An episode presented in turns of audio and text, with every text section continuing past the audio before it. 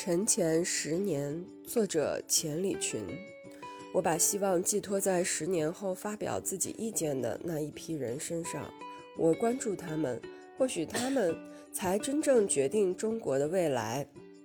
中国的希望在这一批人身上，而不是在现在表演的很起劲的一些人，那是昙花一现。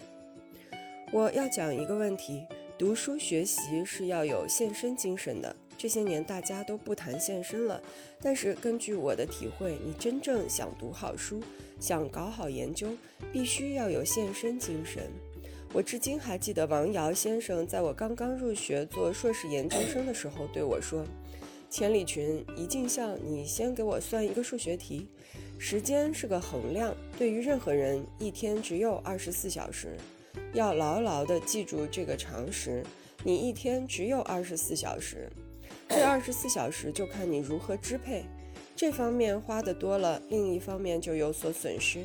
要有所得，必有所失，不能求全。讲通俗点，天下好事儿不能一个人占了。现在的年轻人最大的毛病就是想把好事占全，样样都不肯损失。你要取得学习上的成功，研究上的成功，必须有大量的付出。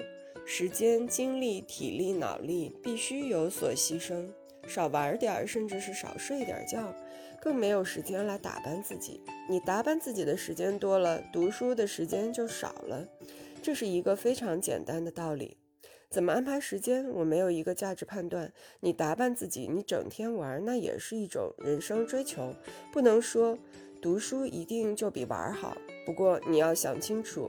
这边花的多，那边就有损失。你打扮的时间、玩的时间多了，那就会影响读书。想多读书，就不要过分想去玩、去打扮自己。这背后有一个如何处理物质和精神的关系的问题，既要物质的充分满足，又要精神的充分满足。那是一种理论的说法，是一种理想状态的说法，或者是从整个社会发展的合理角度说的。落实到个人是比较难实现的。我认为落实到个人，物质首先是第一的。所以鲁迅先生说：一要生存，二要温饱，三要发展。他说得很清楚，生存温饱是物质方面的，发展是精神方面的。在物质生活没有基本保证之前，是谈不上精神的发展的。过去我们有一种说法，就是要安贫乐道，这是一种骗人的东西。千万不要上当，要你安贫乐道的人自己在那里挥霍。我们不能安贫，我们基本的物质要求要满足，要理直气壮地维护自己的物质利益。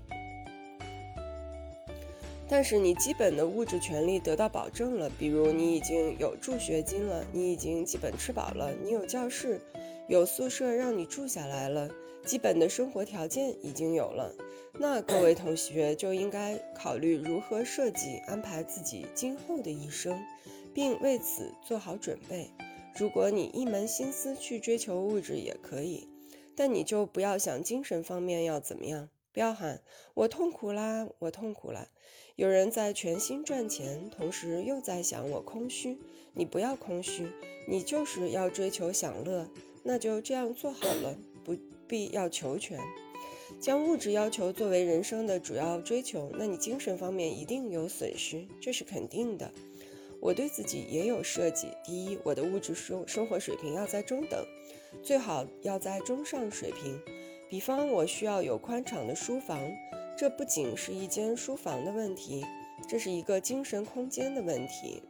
我就希望有比较大一点的房子，这就与我的精神自由性联系在一起。但具备了这样一些基本的生存条件以后，就不能有过高的物质要求，因为我要求我的精神生活是第一流的，我不能同时要求精神是一流的，物质也是一流的，我不能跟大款比，那我心里永远不平衡。所以我觉得同学们应该考虑好，如果你决心偏重于精神追求，在物质上就必须有牺牲。当然，前提是基本物质要求有保证，在基本物质得到保证的基础上，你就不能拼命去追求那些东西了。这一方面你得看淡一点。有所得必有所失，这不是阿 Q 精神。面对大款，我并不羡慕他们，但我也不鄙弃他们。他们有他们的价值，有他们的追求。只要你是诚实劳动，得到你应该得到的东西，我尊敬你。但是我和你不一样，我追求的是精神。我讲的献身精神，不是像过去讲的那样，什么物质也不要，只是去献身。我不是这个意思。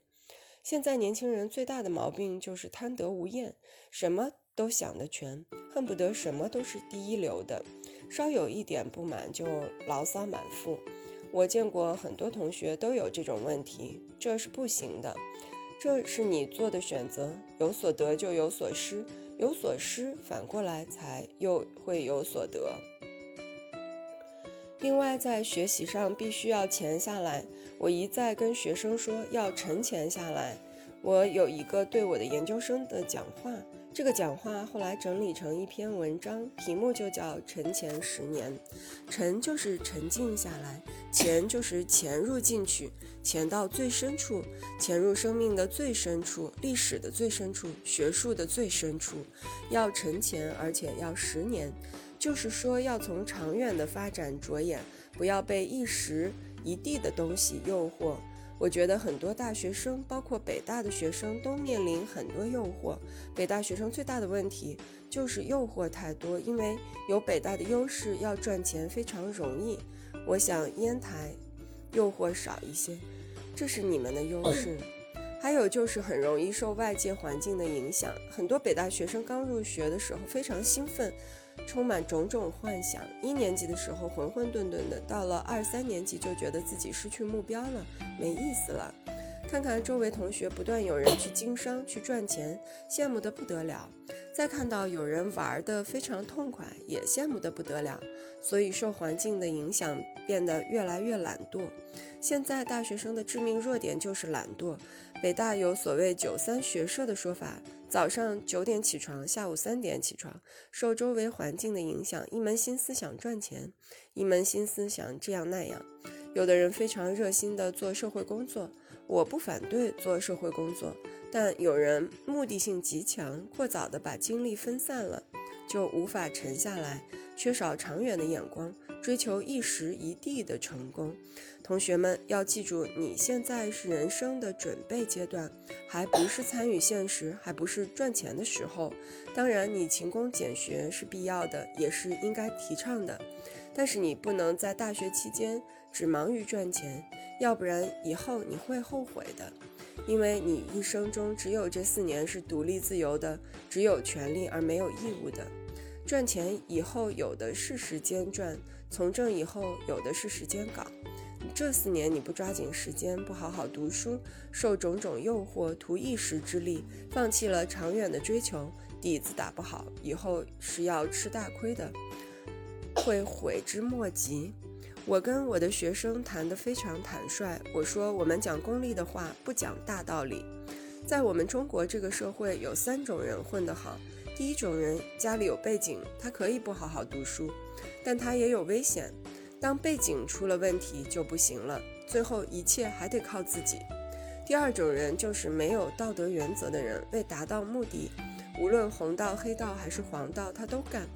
对于受过教育的人，毫无原则、道德原则的，什么事都干，应该是于心不安的吧。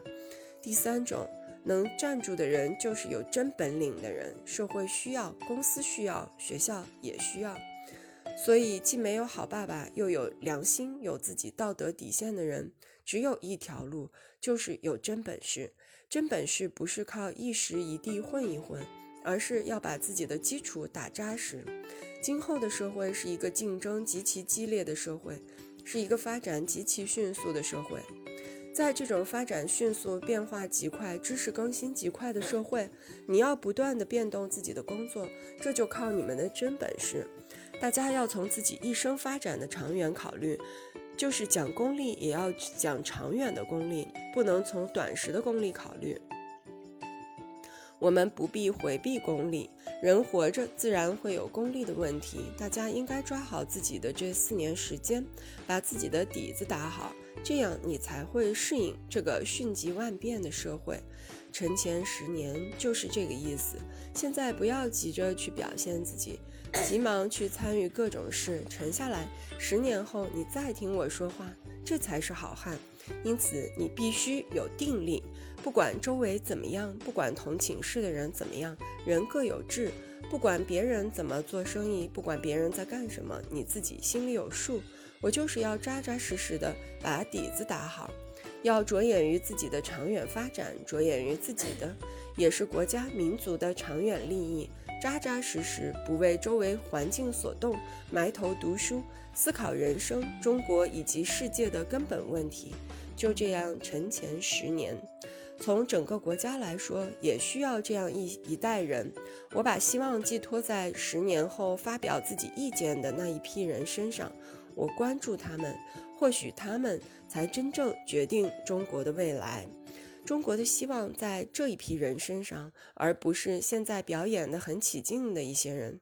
那是昙花一现。沉潜十年，这是我对大家最大最诚恳的希望。